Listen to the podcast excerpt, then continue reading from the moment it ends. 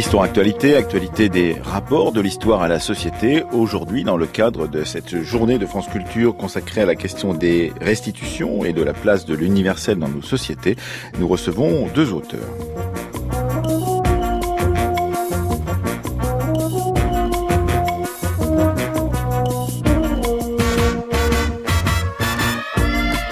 Tout d'abord, Anaïs Kien nous présentera le festival du film d'histoire de Pessac de grande renommée où elle se trouve. Elle nous expliquera en quoi le thème de cette année est un thème intéressant après les commémorations de la fin de la Première Guerre mondiale. Puis nous recevrons John Tolan, il est professeur d'histoire à Nantes, il est membre de l'Academia Europea et porteur du projet ERC, on appelle ça comme ça, European Research Council, qui s'intitule European Koran, donc sur la place du Coran dans la culture européenne, mais il est aussi l'auteur d'un livre qui vient tout juste de sortir, Mahomet l'Européen, histoire des représentations du prophète en Occident chez Alma Michel. Dans la deuxième partie de cette émission, Laurence de Coq nous rejoindra. Elle est historienne, enseignante en lycée et euh, à l'université de Paris 7 et elle publie deux livres cette année sur l'enseignement de l'histoire chez Libertalia, mais également dans la classe de l'homme blanc qui s'intéresse justement à la question de l'enseignement du fait colonial en France depuis les années 80 jusqu'à aujourd'hui. Enfin, comme chaque vendredi, c'était à la une avec le site Retro News, le site de la Bibliothèque nationale de France. Et le CT Dadaune aujourd'hui est consacré à un article de presse paru deux jours après la mort de Marat en 1793.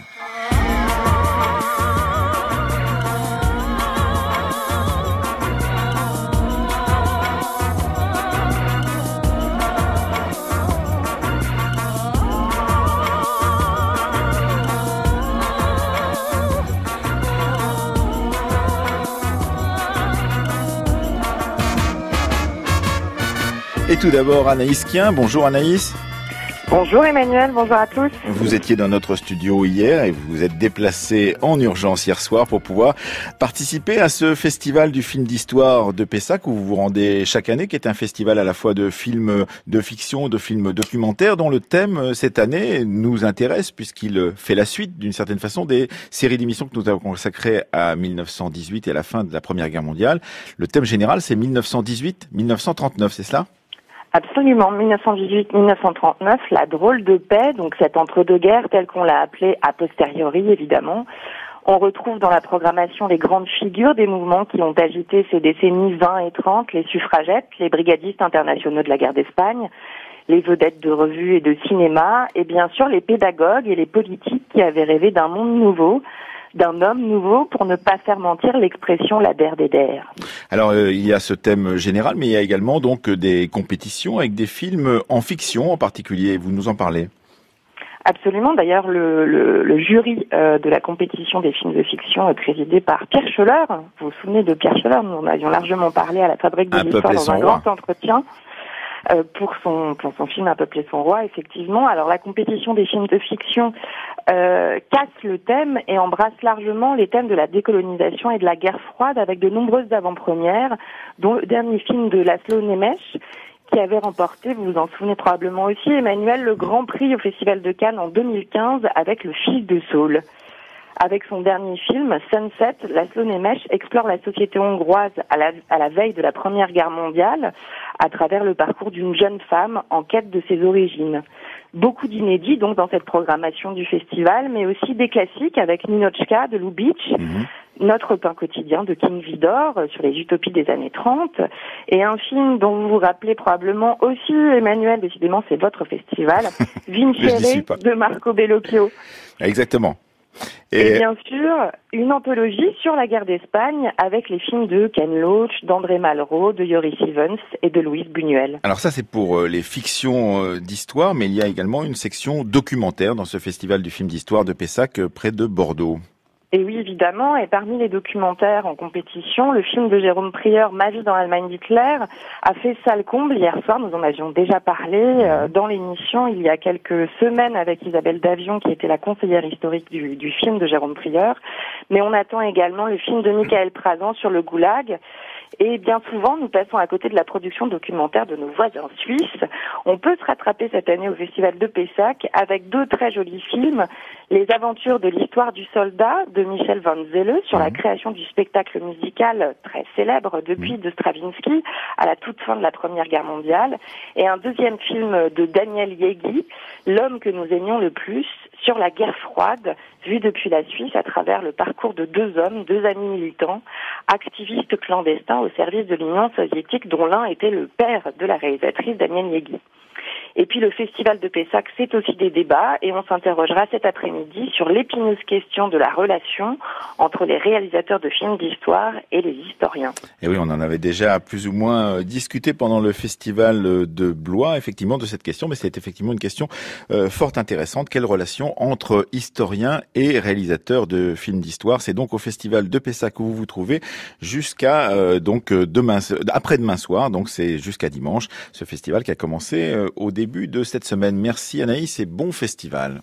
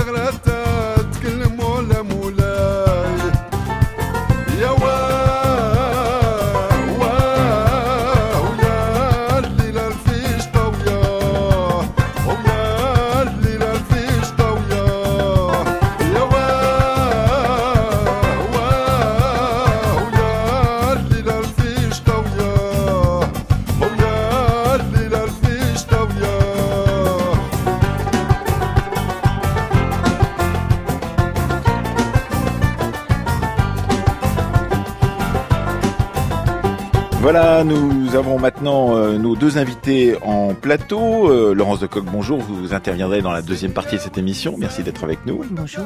Avec euh, Séverine Yattard qui va co-animer euh, cette émission aujourd'hui avec moi et avec vous, euh, John Telan. On, on a choisi façon traditionnelle, pourrait-on dire, de commencer par vous parce que simplement c'est chronologiquement euh, euh, quelque chose d'important puisque vous vous intéressez à la place du Coran dans l'histoire européenne. C'est un, un, grand programme de recherche que vous allez piloter euh, à partir de maintenant. Vous l'avez tout juste obtenu, ce programme de recherche européen, c'est cela? Oui, absolument. Ça va commencer l'année prochaine, en 2019, un, un projet de six ans, euh, financé par le Conseil européen de la recherche euh, et basé sur l'Université de Nantes euh, avec ses partenaires donc, au CSIC, le Consejo supérieur d'investigation scientifique, hein, c'est-à-dire le- l'équivalent espagnol de CNRS, avec l'Université de Canterbury en Angleterre et avec l'Université de Naples. Voilà, et vous êtes euh, enseignant, professeur d'histoire à l'université de, Nantes, euh, membre de l'Academia Europea, et vous avez publié, c'était en, octobre, euh, le 4 octobre exactement, Mahomet l'Européen, histoire des représentations du prophète en, en Occident, et c'est pour cela que nous vous recevons aujourd'hui pour ce livre qui fait le point sur et qui fait éclater une figure qui serait presque monolithique ou qu'on considérerait comme monolithique, une figure de l'adversaire qui serait euh, la figure euh, de Mahomet en beaucoup de morceaux au, point que c'est extrêmement chatoyant que de vous lire parce qu'on a des Mahomet plutôt qu'un seul Mahomet et des Mahomet successifs et concomitants dans la même période de temps. Il pouvait y avoir des visions de Mahomet très différentes et vous faites cela depuis le Moyen Âge jusqu'à nos jours. Oui, tout à fait. C'est partir euh, notamment du, du XVIe siècle. Et là, euh, la publication euh, d'une traduction du XIIe siècle du Coran, publiée à Bâle en, en 1542, avec une préface de, de Martin Luther qui dit il faut publier le Coran parce qu'il n'y a pas meilleure manière de combattre le Turc de- que de- d'exposer les mensonges de Mahomet.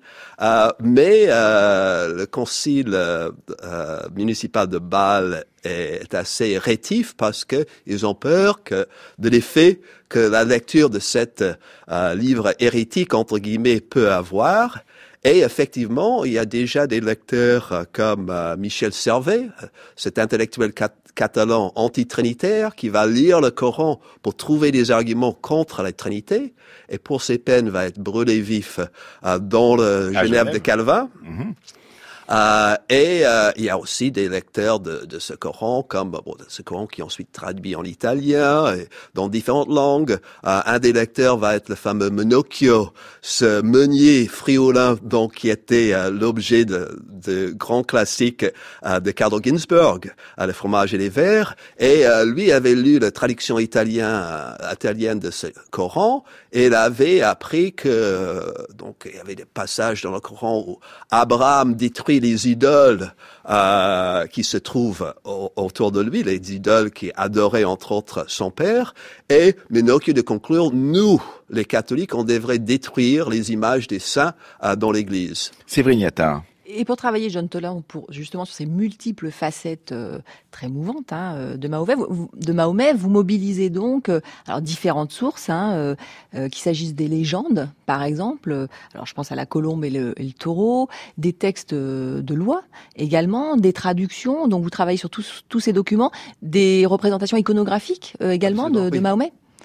Oui, absolument. Et on trouve euh, effectivement depuis le deuxième siècle jusqu'au jusqu'au vingtième euh, des euh, des représentations les plus diverses, effectivement dans des textes de loi euh, pour justifier la place inférieure des musulmans, par exemple dans les sociétés chrétiennes espagnoles euh, dans les chroniques historiques pour expliquer la place euh, de l'islam ou de la secte des, des, Sarrasins, comme on le disait au Moyen Âge, euh, et aussi à partir euh, du XVIIIe siècle, notamment euh, déjà un peu en Angleterre au XVIIe, des textes qui mettent en, qui vont faire de Mahomet une espèce de figure de réformateur anticlérical. Et euh, on trouve chez Voltaire notamment cette idée euh, que Mahomet, ce serait un grand réformateur, qu'il aurait aboli euh, le pouvoir des clercs. En tout état de cause, ce que vous souhaitez montrer à travers cette, cette recherche, c'est que on présente toujours l'islam, l'Occident comme des termes opposés, qui ne sont pas en, équation. Et là, et là, vous essayez de montrer qu'au contraire, ils s'enchevêtrent en permanence, soit pour s'opposer, soit au contraire pour pour s'allier. Et ce n'est pas quelque chose de nouveau comme euh, on, on, pourrait le penser euh, euh, aujourd'hui. Non, absolument. Comme j'avais dit l'autre jour, on pourrait dire de Voltaire, donc de manière où Voltaire manipule la figure de prophète et manipule l'islam, donc notamment euh, dans son essai sur les mœurs. le fanatisme, c'est évidemment l'Église catholique, catholique médiévale, alors que euh, dans sa, notamment dans sa représentation des croisades, les musulmans, euh, comme Saladin, sont les grands princes des esprits ouverts, des vraiment des esprits de lumière. Et même son Mahomet, c'est un grand réformateur qui effectivement a réformé euh, la religion, aboli euh, les privilèges des clercs. Et donc, euh, on pourrait presque dire que Voltaire était le premier islamo-gauchiste français. Alors, euh, ce qui est très intéressant quand on vous lit, c'est qu'on y découvre tout un tas de lectures de Voltaire très différentes. Vous insistez dès l'ouverture sur le fait que lorsqu'ils se rencontrent en 1808, Napoléon et Goethe discutent de Mahomet.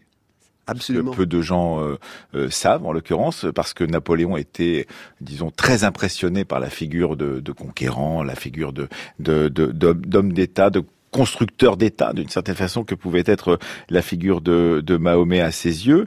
Et vous en profitez aussi euh, pour dire que il ne faudrait pas, justement, qu'il ne faudrait pas que cette Occident qui a été en particulier euh, donc euh, pointé du doigt euh, par Édouard Saïd lorsqu'il a créé son, son, son, grand livre sur l'orientalisme, cet Occident était plus divers comme l'Orient était plus divers que ce que les Européens voulaient voir, l'Occident ou l'Europe euh, euh, ou les États-Unis sont plus divers dans leur vision justement de cet Orient qu'on ne le croit généralement et que peut-être pouvait le dire lui-même Edouard Saïd, ce qui est une surprise quand on quand on vous lit, c'est de dire qu'on fait il y a une sorte de euh, façon de, de voir l'Orient par les Occidentaux comme étant un et de voir l'Occident par les Orientaux comme étant un, Or, c'est bien différent. Il faut aller dans les interstices, dans les, les, les ruptures justement de, des visions de Mahomet et du Coran pour pouvoir mieux comprendre quelles ont été les, les visions successives de, cette, de ce qui a été apparu ensuite comme euh, sous le, la, plume de Huntington, un conflit entre guillemets de civilisation. Absolument, le livre d'Edouard Saïd, c'est un peu un pavé dans la mare. Donc, euh, quand c'est publié en 78, il dénonce l'orientalisme qui serait euh, manipulé par le projet colonial. Et il pense notamment à l'Angleterre et à la France. Euh, mais il ignore euh, vraiment la grande partie de l'orientalisme fait notamment en langue allemande, qui n'a rien à voir avec un projet colonial quelconque et il sous-estime l'admiration que souvent les auteurs romantiques avaient pour l'islam. L'admiration parfois teintée d'ambiguïté, certes, euh, mais admiration qui était euh, sincère pour la figure de prophète et pour la spiritualité musulmane, qui pour beaucoup de ces auteurs romantiques euh, avait une dimension positive qui manquait dans un Occident trop matérialiste. Mais cette vision positive, justement, John Tolan, vous montrez aussi ben, qu'elle s'achève à la fin du 19e siècle, au moment des colonisations, pour justifier euh, cette mission aussi civilisatrice euh, de l'Occident sur, euh, entre autres, le monde musulman. Oui, oui, c'est pour ça qu'il y a cette grande ambiguïté. On, voit ça si on va à le musée de l'immigration, à la Porte Dorée, euh, ce qui en 1931 était le musée des colonies, qui faisait partie de la grande exposition coloniale. on voit une figure dans le salon d'Afrique, on voit une figure de prophète assis qui reçoit une révélation euh, on a l'ange Gabriel qui descend des cieux.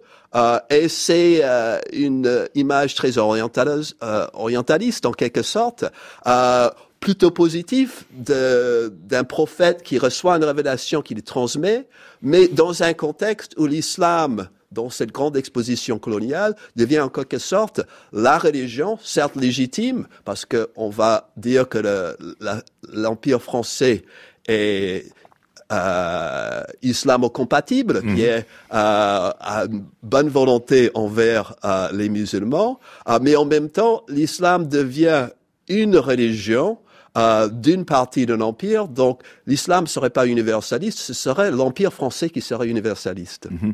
Ce qui est très intéressant, c'est que ces visages changeants de Mahomet, comme vous le dites, euh, John Tolan, dans votre livre sur Mahomet l'Européen, nous, nous montrent qu'il sert essentiellement, peut-être aussi parce que sa biographie est, peu précise et qu'au bout du compte, on ne peut pas dire grand-chose de la véritable biographie euh, euh, du, prophète, euh, sert aussi de, toile, comme si on projetait les images que l'on voulait voir justement sur cet Orient, sur ces, cet espace géographique, culturel et religieux, à, des moments divers. Vous avez bien expliqué au tout début de la discussion combien, par exemple, la question du protestantisme et du catholicisme euh, qui divisait l'Europe au XVIe et XVIIe siècle était importante pour pouvoir comprendre qu'il y avait des figures du prophète très différentes à ce moment-là, mais aussi euh, pendant euh, le Moyen Âge et dans des espaces géographiques différents, l'Espagne, la France, l'Allemagne, vous l'avez dit, et puis ensuite au moment des absolutismes, au moment de la naissance du siècle des Lumières XVIIIe siècle, eh bien une autre vision. Et cela, c'est très étonnant. C'est-à-dire, qu'est-ce qui permet cette plasticité sur Mahomet, dites-vous, et pas Muhammad, puisque vous voulez faire la différence entre les deux. Muhammad, c'est le personnage historique euh, que l'on connaît euh, par sa vie, et Mahomet, c'est le personnage des représentations européennes, dites-vous. Absolument. Donc, j'ai voulu distinguer les deux et montrer l'importance de ce personnage quasiment imaginaire de Mahomet dans toutes ses facettes différentes, que ça va de imaginer que ce soit le dieu des Sarrasins pour, euh, par exemple, chanson de Roland, euh, de faire de lui un faux prophète, charlatan, ou de faire au contraire une figure de réforme, ou pour prendre un autre exemple qui m'a étonné quand j'ai découvert ça, euh, à partir du XIVe siècle, on trouve un hadith qui dit que euh, n'y a personne que Satan n'a pas touché, sauf Jésus et sa mère. Et dans un débat entre catholiques, on euh, utilise ça comme preuve de la, doctrine de l'Immaculée Conception, qui est évidemment tout à fait étrangère à, l'islam. Mais on fait de Mahomet un héros de cette doctrine dans les débats entre franciscains qui sont pour cette doctrine et dominicains qui sont contre. C'est vrai. En tous les cas, tout ce cheminement et ce travail montrent que la question, évidemment, la problématique de l'interreligiosité qui semble survenir aujourd'hui dans notre société n'est pas du tout nouvelle. Vous la remettez en perspective, qu'il s'agisse de parler des frictions, justement, entre religions ou au contraire euh, d'adéquation euh, euh, potentielle. Oui, absolument. Je ne fais que qu'agir contre cette, cette image qu'on a de, du Moyen Âge catholique uniforme. Le Moyen Âge, évidemment, en Europe, il y a une présence juive importante. Euh, et il y a aussi euh, ce, cet islam qui, qui interroge parce que la civilisation musulmane est riche et puissante. Euh, il y a des contacts à la fois militaires, économiques euh, et autres. Euh, aussi par les, culturels par le biais des traductions. Euh, donc on s'interroge sur cette civilisation rivale euh, qui est à la fois attirante et qui fait peur. Mais elle ne fait pas seulement peur. C'est ça aussi que vous montrez. Exactement. Ce qui est quand même très très étonnant, et moi c'est un chapitre que je ne connaissais pas ou peu, enfin sauf pour un des trois personnages en question, euh, c'est le XXe siècle, le XXe siècle marqué, on l'a dit, par les expositions coloniales, par euh, la colonisation, mais aussi par la décolonisation et par ce début de friction, pourrait-on dire, à la fin du XXe siècle entre euh, les pays musulmans et les pays européens, euh, liés en particulier à tout un tas d'instrumentalisation de la religion euh, musulmane mais c'est les figures de Massignon, et on salue là notre ami euh, François Angelier, grand spécialiste euh, de Louis Massignon, Hans Kung, et alors un personnage que je connaissais pas du tout, Montgomery Watt. C'est quoi cette histoire? C'est-à-dire comment euh, des chrétiens comme euh, Massignon ou comme Hans Kung ou Montgomery Watt ont, ont pu réintégrer au XXe siècle la figure de Mahomet dans leur enseignement, dans leur rapport justement au monde musulman? Ce sont des théologiens chrétiens qui se sont engagés dans le dialogue interreligieux et par leur cheminement euh, différent ont tous arrivé à la même conclusion qu'il faut que les chrétiens reconnaissent euh, Mohammed comme prophète. Et euh, en même temps, ils voulaient une que les musulmans, et ça aussi particulièrement Montgomery Watt, Montgomery Watt est, très bien connu des spécialistes de l'islam parce qu'il a écrit euh, dans les années 50 euh, et 60 deux euh, grands livres biographiques sur Mohammed qui ont fait autorité pendant un certain nombre de, de décennies. Et c'était aussi un prêtre anglican qui était très impliqué dans le dialogue interreligieux avec juifs et musulmans. Alors, John juste pour revenir aussi sur euh, bah, les différentes démarches hein, que que vous avez entamées euh, concernant cette problématique, euh, vous aviez, je crois, monté une, une institut en 2015 de, de, pluralisme religieux et sur l'athéisme, dont l'idée, vous, vous l'expliquiez, était aussi de pouvoir converser, notamment avec, en l'occurrence, l'ESP, euh, de Lyon. Et donc aussi et on va l'ESP il faut expliquer l'ESP alors l'école de formation euh, des, des, enseignants hein, du, du, secondaire. Et là on va pouvoir parler de, de cela, je pense, avec euh, Laurence Decoq, justement pour qu'il y ait communication entre les recherches actuelles sur ces problématiques d'interreligiosité et euh, l'enseignement euh, secondaire, où visiblement se pose un problème euh, de transmission de ces Absolument. problématiques. Euh, donc l'IPRA, l'Institut de pluralisme religieux et de l'athéisme, euh, dont je suis euh, le co-directeur, fondé donc avec un financement de, de, la région Pays de la Loire. Ça, on, on, travaille effectivement avec l'ESP et on a publié tout récemment un colloque sur l'enseignement du fait religieux dans les écoles secondaires, secondaires d'après donc les manuels scolaires euh, dans plusieurs pays, euh, donc en des pays d'Afrique, en Inde, en France, d'autres pays européens, euh, aux États-Unis. Euh, et c'est passionnant de voir à quel point, donc il y a des systèmes évidemment éducatifs différents, où la mise, euh, donc le récit de l'histoire religieuse est très différent dans ces différents pays. Mais ça, c'est toujours. Euh, alors, d'ailleurs, on pourrait y venir la question de la question de l'enseignement des religions, euh, du religieux, de l'histoire des religions, de Laurence de Coq, de fait religieux euh, en France, qui n'a cessé de mobiliser euh, euh des circulaires, des textes, etc. Mais finalement, on en est où aujourd'hui? Oui, alors l'enseignement du fait religieux, il est réfléchi depuis euh, la fin des années 80. En fait, c'est Philippe Joutard qui est l'un des premiers à avoir fait la connexion entre euh, la question de l'immigration à l'école et l'enseignement du fait religieux, en disant que voilà, si on enseignait le fait religieux, peut-être ce serait un moyen d'intégrer ces petits musulmans et de lutter contre les racismes, etc. Euh, et depuis, effectivement, c'est une question qui n'a cessé d'être travaillée, d'entrer dans les programmes sous différentes formes. Alors d'abord sous la forme d'une histoire des religions Et puis ensuite, sous une forme plus culturelle, où on voulait faire du, du, fait religieux un fait social, hein, c'est-à-dire effectivement analyser des événements, des faits, à l'aune aussi de toute cette matrice religieuse, spirituelle, etc.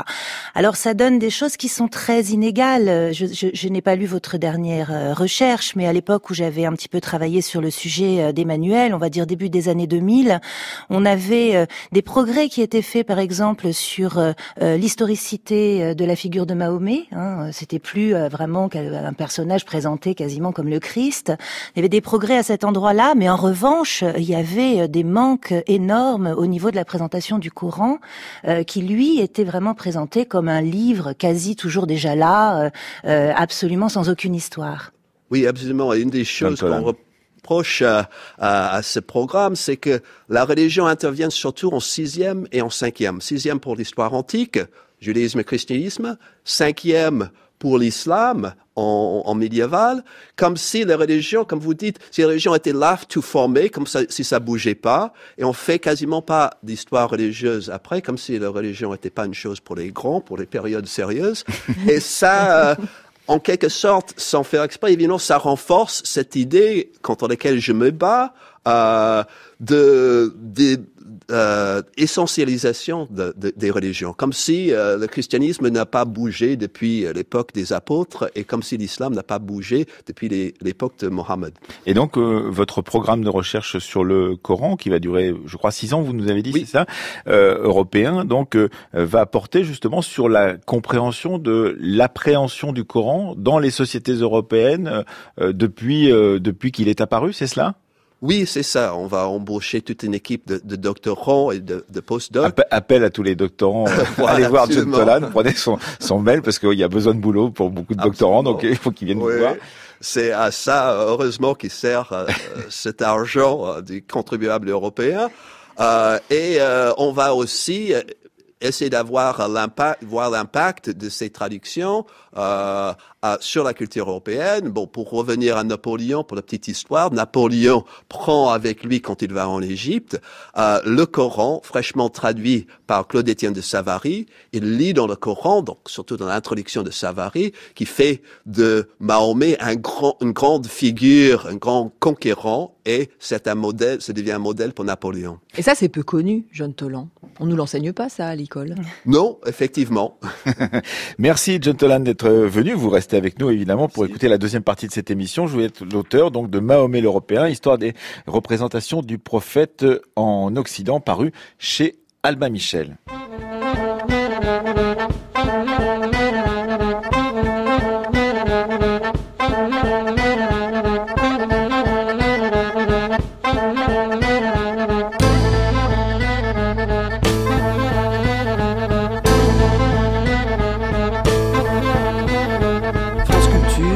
Fabrique de l'histoire, Emmanuel Laurentin. Amnésie lâche collective, presque addictive. On lâche la barre, on part à la dérive. Nos cerveaux que des menteurs lessives. On mal à l'honneur quand le souvenir arrive. Faut bien vivre, mais l'autre rive crève. Au lieu d'ouvrir le dossier, on nous sert des brèves. La vie de tête à claque gavée par les grèves. De l'info pour faire diversion sans trêve. Mais le navire a des trous dans la cale, des brèches sévères où le colon empale. Sur ces crimes on déploie des rideaux, mais gare car le bateau se remplit d'eau. D'une tactique à l'autre, le mental dénie cette immonde trace des textes. Mais tout ça s'éclaircit toujours quand l'âme lâche ce qui la brûle. Mémoire mauvaise, le temps passe. Mémoire mauvaise, signe ton score. Choisis plus les chapitres et donne ce que tu gardes secret. Puis ton scandale avoue tes méfaits. Le bateau coule, il a la coque fendue. Le bateau coule, il est perdu. Mémoire mauvaise, dis tes méfaits ou dernier coup de fouet. Mémoire mauvaise, un titre de 2008 signé Duval MC, un rappeur marseillais, très beau titre en l'occurrence. Nous discutons avec euh, maintenant euh, Laurence Decoq, donc auteur de deux livres euh, qui viennent de paraître cette année, c'est beaucoup. Hein oui. Sur l'enseignement de l'histoire chez Libertalia et dans la classe de l'homme blanc, l'enseignement du fait colonial en France des années 1980 à nos jours. C'est votre thèse parue aux presses universitaires de Lyon. En l'occurrence, vous êtes donc spécialiste d'histoire de l'éducation en particulier, Laurence Decoq et on trouve un personnage qu'on trouve euh, chez John Tolan, Maxime Rodinson, chez John Tolan, il est cité comme étant celui qui écrit une biographie de Muhammad euh, qui ne mentionnerait que des faits indubitables, d'une certitude mathématique serait réduite à quelques pages, une affreuse sécheresse, disait-il en 1957, et on le trouve chez vous pour une autre raison. Oui. Alors d'abord, je, je, je, bois du petit lait depuis tout à l'heure parce que moi, en tant qu'étudiante, j'ai eu un cours sur l'histoire de l'islam. C'était Franck Collard qui nous faisait ce cours-là. Et c'est vrai que moi, je découvre cette histoire qui était vraiment mais passionnante. Je découvre cette histoire à travers le livre de Maxime Rodinson. Et alors, c'est une vision totalement matérialiste des choses avec une explication de la révélation qui est... Euh, très marxiste, euh, Maxime Rodinson. Donc une explication de la révélation qui est une explication psychanalytique, etc. Donc c'est totalement, je sais pas comment dire, déconfessionnalisé hein, comme, comme approche. Et j'avais trouvé ça euh, vraiment fascinant. Et de fait, euh, dans, dans, dans ma thèse, euh, je découvre dans les archives que euh, euh, certains savants de l'islam sont intervenus soit dans les débats publics, soit même au niveau de, l'institution. Alors effectivement, Maxime Rodinson, dans les débats des années 90, quand on a commencé à mettre en avant la question de la place de l'islam dans la société, la place de l'islam dans la République, et Rodinson est quelqu'un qui prend la parole publiquement et qui et qui réfléchit dans quelques tribunes sur cette articulation avec l'universalisme républicain, avec le fait colonial, avec la place de la spécifique de la religion dans la République. Et l'autre savant, euh, c'est Jacques Berck. Euh, voilà, qui Jacques lui, euh, et, oui. Et, vous vous intéressez beaucoup à Jacques Berck parce qu'il était conseiller de Jean-Pierre Chevènement pour une réforme de l'éducation. Mais qui ne verra pas le jour. Tout à fait. donc, voilà, milieu des années 80, Jacques Berck était un grand ami de, de Chevènement et qui est donc un traducteur de, du Coran, hein, euh, et, effectivement associé à un projet euh, sur euh, l'école et l'immigration. Donc il est mandaté par Chevènement pour réfléchir à la question de l'école et de l'immigration. On est à un moment où la question de l'immigration travaille véritablement l'institution, qui se demande en fait si elle doit adapter ses programmes à cette nouvelle sociologie des, des, publics scolaires. Et, et Rodinson fait une commission qui va travailler pendant quelques mois et publie un rapport qui s'appelle l'école et l'immigration, dans lequel il fait un certain nombre de propositions. Et parmi ces propositions, il y a justement le fait d'enseigner l'histoire de l'islam à tous les enfants, hein, pas simplement aux enfants qui viennent euh, des anciennes colonies, d'enseigner également la langue arabe à l'ensemble des enfants et d'enseigner l'histoire de l'immigration. Il parlait de culture d'apport, voilà. Et en effet, ce, projet ne voit pas le jour. Et là, donc, à travers votre recherche, hein, Laurence de Coq, vous retracez euh, toute cette histoire des programmes scolaires, des circulaires, des décisions qui seront prises, qui ne sont pas prises, et euh, bon, et des interactions aussi parfois avec les enseignants, puisque vous parlez de certaines enquêtes, hein, évidemment, qui sont menées auprès euh, des enseignants. Alors, vous, vous décidez de démarrer votre étude au moment des années 80. Oui. Mémoire mauvaise à partir de cette année-là justement où, ah, ça commence. Il y a plusieurs facteurs hein, évidemment. Oui, oui. Euh, c'est une chronologie qui m'est venue euh, de, de, de l'examen des archives, hein, comme comme c'est souvent le cas. Moi, j'ai voulu aller, euh, j'ai voulu sortir en fait des, des, idées reçues, des allants de soi, des débats politiques, pour aller saisir dans l'administration euh, de l'éducation nationale comment tout ça travaillait ou pas d'ailleurs cette institution, et pour aller comprendre comment on fabriquait un programme d'histoire et comment on faisait entrer un certain nombre de questions ou pas d'ailleurs, quels étaient les types d'arbitrage qui étaient pris. Donc pour ça, je suis allée aux archives nationales et j'ai dépouillé les archives. Et il m'est apparu en fait que c'est à la fin des années 70 et au début des années 80 que cette question de l'enseignement du passé colonial, qui est d'ailleurs corrélée hein, à la question de l'enseignement de l'histoire de l'islam et de l'enseignement de l'histoire de l'immigration, euh, que cette question se pose à l'institution, je veux dire de façon problématique. Problématique dans le sens où ça ne va plus de soi. C'est-à-dire, c'est pas, vous savez, ces programmes qu'on reprend, qu'on ressasse, on change une virgule, etc. Là, on sent bien que comme dans l'espace public, c'est en train de monter, de se construire comme un problème au sens sociologique du terme, hein, comme un problème public, eh bien, ça va rentrer dans l'institution sous, sous la forme d'un contenu qui appelle d'être débattu, d'être mis en débat. Et moi, je regarde ces débats. Et ça, ça n'a pas cessé jusqu'à aujourd'hui, évidemment. On, on, se souvient il y a quelques semaines du débat sur l'enseignement de la langue arabe, justement, mm. euh, à l'école. Et ça commence, euh, pour vous, en tout cas, euh, dans ces années 79-80. On se souvient de la fameuse euh, tribune euh, d'Alain Decaux, en particulier. On n'apprend plus l'histoire à nos enfants. mais j'avais complètement oublié, pour ma part, et pourtant j'ai vécu ces années assez intensément, j'avais pas complètement oublié le succès remarquable en termes publics, mais on a connu d'autres polémistes qui avaient beaucoup de succès, de Paul Gutt. Paul Gutt qui en 1980 publie euh, Lettres ouvertes aux futurs illettrés. Et alors quand on lit ce que vous reprenez comme mm. terme de Paul Gutt, eh bien mes chers collègues, c'est défrancisés n'y auront plus droit, ils n'ont plus droit qu'à l'ablation de mémoire et de la mémoire et à l'esclavage, un lavage de cerveau perpétré pour défranciser les jeunes, disait euh, Paul Gutt.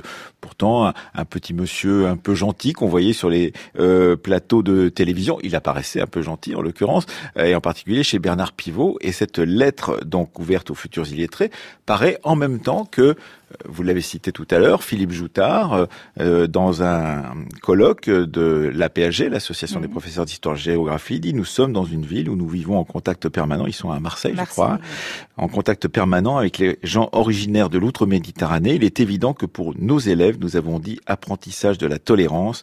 L'apprentissage de la tolérance, lorsqu'ils ont dans leur classe des petits musulmans, cela consiste à leur expliquer très tôt, non pas au niveau du primaire, mais au niveau sixième, cinquième, très simplement, ce qu'est l'islam, ce qu'est le ramadan, ce que cela signifie, et d'autre part expliquer qu'en réalité, certes, il y a eu des époques d'opposition, mais il y a eu aussi dans la tradition française des époques qui ont été importantes de relations. Tout cela dans cette même année 80, les deux termes qui sont d'une certaine façon, pourrait-on dire, Laurence de Coq, des termes que, sur lesquels on réfléchit ou on débat encore aujourd'hui. Oui, voilà, c'est ça aussi que j'essaie de montrer, hein, c'est que les débats dans lesquels nous sommes encore englués aujourd'hui euh, se sont configurés à ce moment-là. 40 ans, quoi. Voilà, se sont configurés à ce moment à ce moment-là, à l'aune d'une nouvelle façon de penser la question de l'immigration, à l'aune d'une politisation de la question de l'école et de la question de l'enseignement de l'histoire, d'une médiatisation aussi, lorsque Decaux en 79 lance son fameux appel, et à l'aune de, des débats sur l'école elle-même. C'est le moment aussi, c'est aussi bientôt la parution de, de Milner hein, sur l'école. C'est le moment où on va Jean-Claude Milner. Jean-Claude Milner, c'est le moment où on va poser la question de euh, la pédagogie à l'école. Au fond, est-ce que c'est pas quelque chose qui va saboter les savoirs. Et en fait, tout ça se noue ensemble. Et Gutt, en fait, son, son, son, son livre n'est pas, il n'est pas spécifiquement sur la question des, des, des, petits musulmans. Il est sur la lettre aux illettrés. Qu'est-ce qu'il veut dire en fait? En fait, il veut dire que avec ces réformes de l'école, qui sont des réformes de pédago entre guillemets, la réforme le terme apparaît dans ce moment-là, voilà. Euh, avec ces réformes-là, eh bien, on va décérébrer les, les, les gamins et il va ajouter à sa réflexion cette question des enfants de l'immigration. Est-ce qu'au fond, on va pas aussi contribuer à les désintégrer d'une certaine manière. Et moi, ça m'intéressait de voir que dans ces années 80 et jusqu'au milieu des années 90, hein, ces gens, ce miroir inversé que vous avez pointé, ces gens, malgré tout, dialoguent entre eux. Euh, Chevènement dialogue avec Berck. Hein. Euh, je veux dire, ils sont pas forcément d'accord sur tout, mais ce sont des gens qui dialoguent et qui ont des prismes qui sont totalement différents. Pour le dire très rapidement, un premier prisme qui est celui de l'universel républicain, euh, qui ne doit surtout pas s'occuper des identités, qui doit dépasser les identités par la citoyenneté. Et puis le second prisme qui est celui d'un universel qui doit apprendre à reconnaître la pluralité et euh, cette reconnaissance des identités multiples n'est pas une menace pour la citoyenneté. Euh, ces deux ces deux courants qui sont même ni de droite ni de gauche, hein, si j'ose dire, d'ailleurs ils sont même tous les deux de gauche en réalité. Ces deux courants dialoguent et dialoguent de façon constructive. On le voit bien dans les archives. Et aujourd'hui, les choses se sont tellement crispées que ce n'est plus possible de dialoguer sans tomber dans des invectives complètement irrationnelles. C'est vrai. Alors en même temps, vous revenez effectivement sur les, les, les, moyens qui vont être suggérés, justement. Alors, euh, il y a euh, la question de l'enseignement, par exemple, de, des droits de l'homme, euh, la vocation de l'école aussi au lendemain de la Seconde Guerre mondiale, qui avait pour but, justement, de lutter contre le, le racisme. Enfin, et alors, je dis l'école et, en l'occurrence, toujours l'histoire, mm. c'est-à-dire l'histoire, cette discipline qui a multiples fonctions mm. euh, et et de ce fait d'ailleurs qui se politise mm. systématiquement, Laurence de Coq. Oui. Alors dans, dans le premier livre sur l'enseignement de l'histoire, euh, c'était pas ma thèse mais l'autre, justement, je, je, montre toute cette histoire. Voilà, au temps long, sur le temps long, je montre pourquoi cette histoire, à la fois comme discipline académique et comme discipline scolaire, est intrinsèquement nouée aux politiques. Euh, et ça, ça existe, je dirais presque depuis qu'elle s'est institutionnalisée comme discipline depuis le 19e siècle. Et euh, dans, dans, dans, dans ma thèse, j'explique effectivement cette rupture de la Seconde Guerre mondiale et plus encore des années 70, avec euh, l'entrée dans l'école d'un nouveau paradigme qui évidemment va immédiatement euh, percuter la question de l'enseignement d'histoire. Ce paradigme, c'est l'enseignement, ce que disait Choutard, hein, euh, le rôle de l'école dans l'enseignement de l'antiracisme et qui, qui s'explique en partie par la prise de conscience au lendemain de la Seconde Guerre mondiale et donc de la découverte, découverte entre guillemets, du génocide des Juifs, la prise de conscience d'une possible participation à la banalisation du mal par l'école.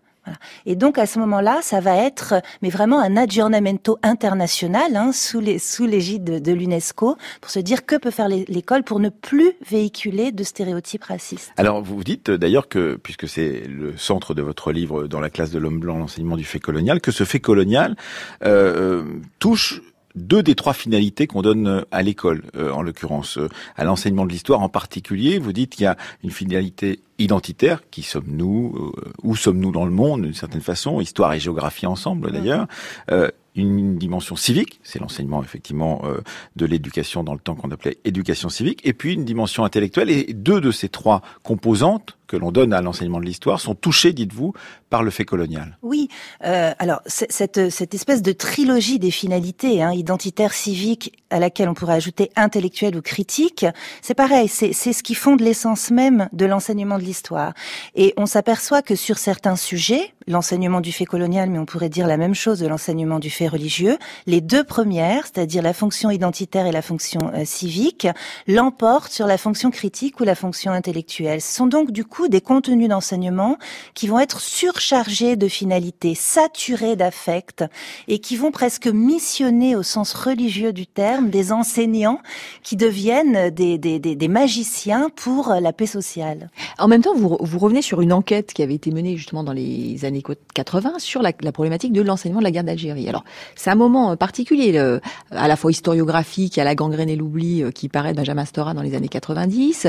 Et donc, euh, il y a euh, une mémoire qui, euh, qui ressurgit, et il y a cette problématique de comment va-t-on enseigner la guerre d'Algérie. Alors, les enseignants l'enseignent, mm. hein, euh, d'après les résultats de, de, de, cette enquête, et, et il s'avère qu'en fait, ce sont eux qui appréhendent cet mm. enseignement plutôt que leur public, hein, leurs élèves, qui pourraient avoir des réactions mitigées ou contestataires, conflictuelles. Et, et, ce qui est intéressant, c'est que à, la suite de, cette enquête, il y a un, grand historien, Pierre Vidal-Naquet, mm.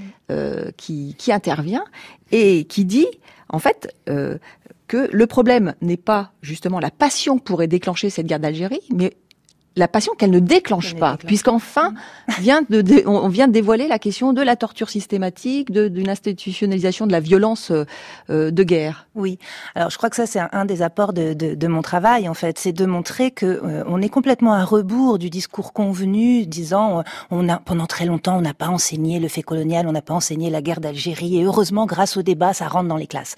Ce qui est un peu d'ailleurs ce que dit Benjamin Stora dans La gangrène et l'oubli. Et moi je montre à partir des archives et à partir des manuels que c'est l'inverse. C'est-à-dire qu'en fait, pendant très longtemps, en tout cas fin des années 70, début des années 80, les manuels regorgent ou presque, hein, j'exagère, de guerre d'Algérie, avec même la mention de la torture, de la responsabilité de l'armée française, etc. En 1983, les manuels Nathan sont extrêmement durs là-dessus.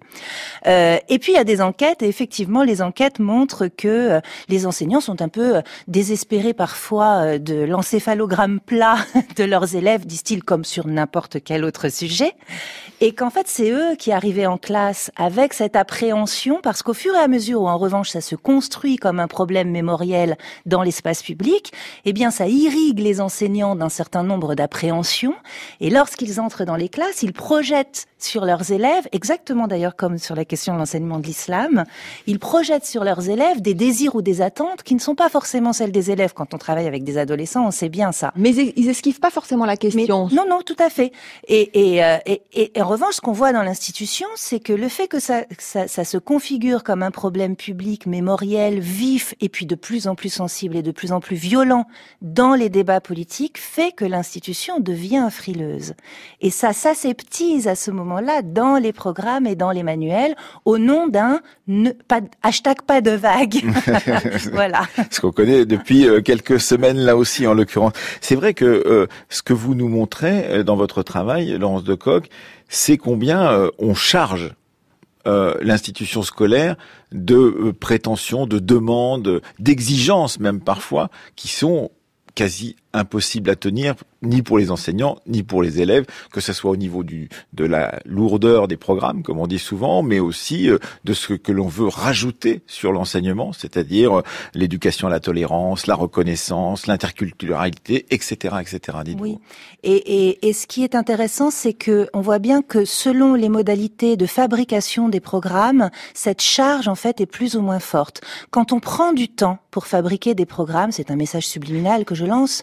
Quand on prend du temps pour fabriquer des, des programmes, c'est-à-dire en moyenne deux ans et demi pour fabriquer je vois pas ce que vous voulez dire. Que...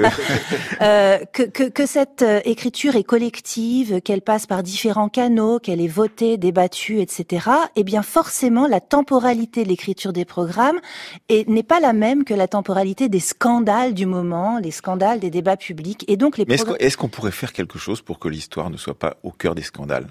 Ah ben euh, oui, euh, par exemple ça, c'est le, fait d'assumer un désajustement entre un calendrier euh, des politiques publiques scolaires et un calendrier politique, tout est là. Tout est là. Tant que les programmes sont écrits dans la, dans la précipitation au nom de problèmes sociaux à régler, on ne pourra pas la décharger de toutes ses finalités. En revanche, si on accepte que le calendrier des politiques publiques scolaires et donc de l'écriture des programmes d'histoire soit un calendrier lent avec sa temporalité propre et qui ne répond en rien à des demandes sociales, eh bien là, on désamorce des éventuelles passions. Et euh, on peut faire peut-être ce que vous appelez euh, l'histoire euh, émancipatrice, en l'occurrence, puisque c'est ce que vous voulez faire, Laurence de Coq. Oui, alors ça, c'est un projet. D'ailleurs, un, ouvrage est prévu pour mars ah, avec Mathilde Larère et Guillaume Mazot, je l'annonce, l'histoire comme émancipation. Oui, euh, euh, en fait, pour le dire très simplement, ma volonté serait presque de réhabiliter, enfin serait de réhabiliter cette troisième finalité, c'est-à-dire intellectuelle et critique, pour montrer que faire de l'histoire, justement, ça permet d'apprendre à déconstruire, ça permet d'apprendre cette intelligence du passé, de la complexité du passé, pour ensuite se fabriquer des outils d'action au présent qui ne sont pas des outils d'enfermement, comme peuvent l'être les outils civiques ou identitaires. Merci euh, beaucoup à vous deux. Merci à vous, John Tolan, qui avait écouté avec beaucoup d'attention ce que disait euh, Laurence de Coq. Donc, John Tolan, c'est votre Mahomet l'Européen et votre programme de recherche sur le Coran en Europe. Et puis, Laurence de Coq, c'est dans la classe de l'homme blanc, l'enseignement du fait colonial en France des années 80 à nos jours. Et aussi, euh, ça c'est aux presses universitaires de Lyon.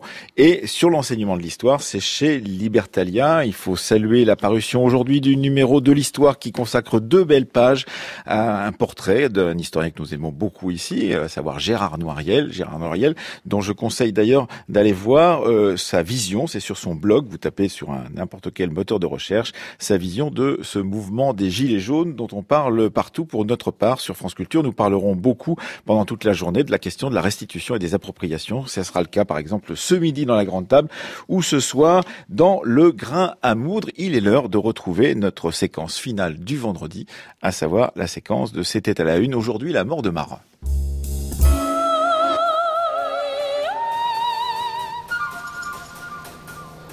C'était à la une.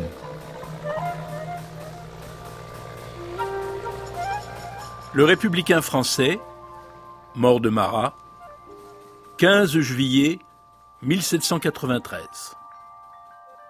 Hier, un journaliste que je ne connais pas annonçait la mort de Marat et un de nos collègues l'a prophétisé il y a quelques jours.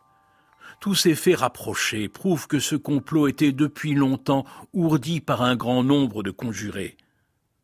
En faisant assassiner Marat, ils ont dit les sans-culottes qui pensaient comme lui voudront venger sa mort, ils marcheront au Calvados, ils y rencontreront des hommes d'une opinion contraire. La guerre civile s'engagera, et au milieu de ces troubles, nous ferons la contre-révolution. Quelle devait être cette contre-révolution?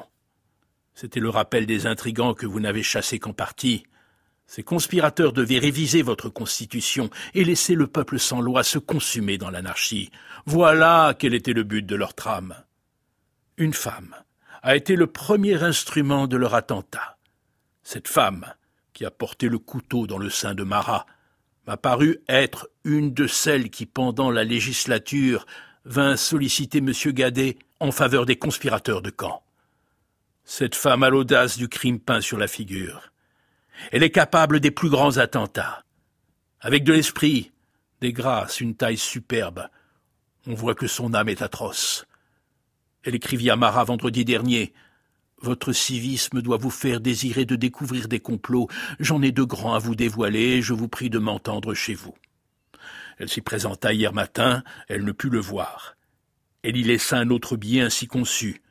Avez-vous reçu ma lettre? Si vous l'avez reçue, je compte sur votre complaisance. Il suffit que je sois malheureuse pour avoir droit à votre attention.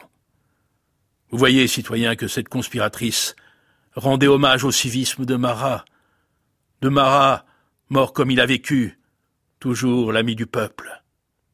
Hier soir, elle se présente encore chez lui, et Marat, dont le cœur lit toujours pour l'humanité tant de sacrifices, fait ouvrir sa porte à cette femme. Elle lui parle beaucoup de conspirateurs réfugiés à Caen. Il lui répond que ces conspirateurs porteront un jour leur tête sur l'échafaud. À ces mots, elle lui plonge ce poignard dans le sein. Marat n'a que le temps de dire Je me meurs. Sa domestique entre et fait un cri. On accourt.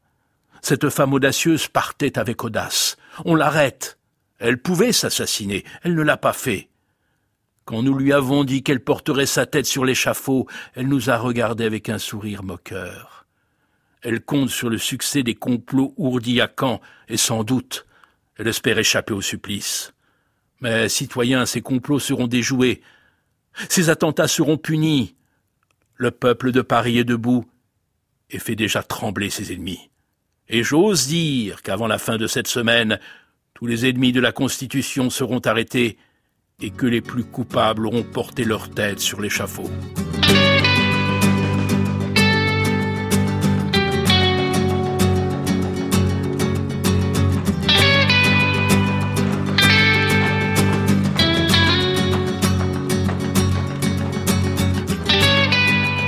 Un texte bien entendu à retrouver sur le site de France Culture, à la page de la Fabrique de l'Histoire, mais également donc euh, sur le site Retro News, notre partenaire donc pour cette séquence.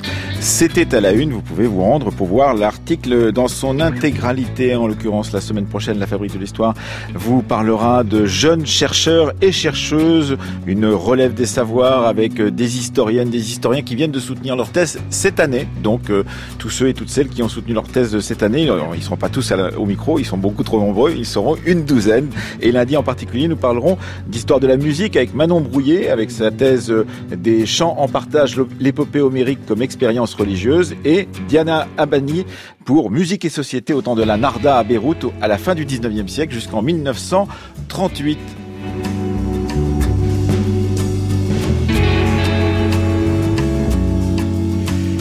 Comme d'habitude, cette émission était signée donc euh, de toute l'équipe de la Fabrique de l'Histoire. Aurélie Marcet, Céline Leclerc pour la préparation, Élise Le était à la technique et Séverine Cassard à la réalisation.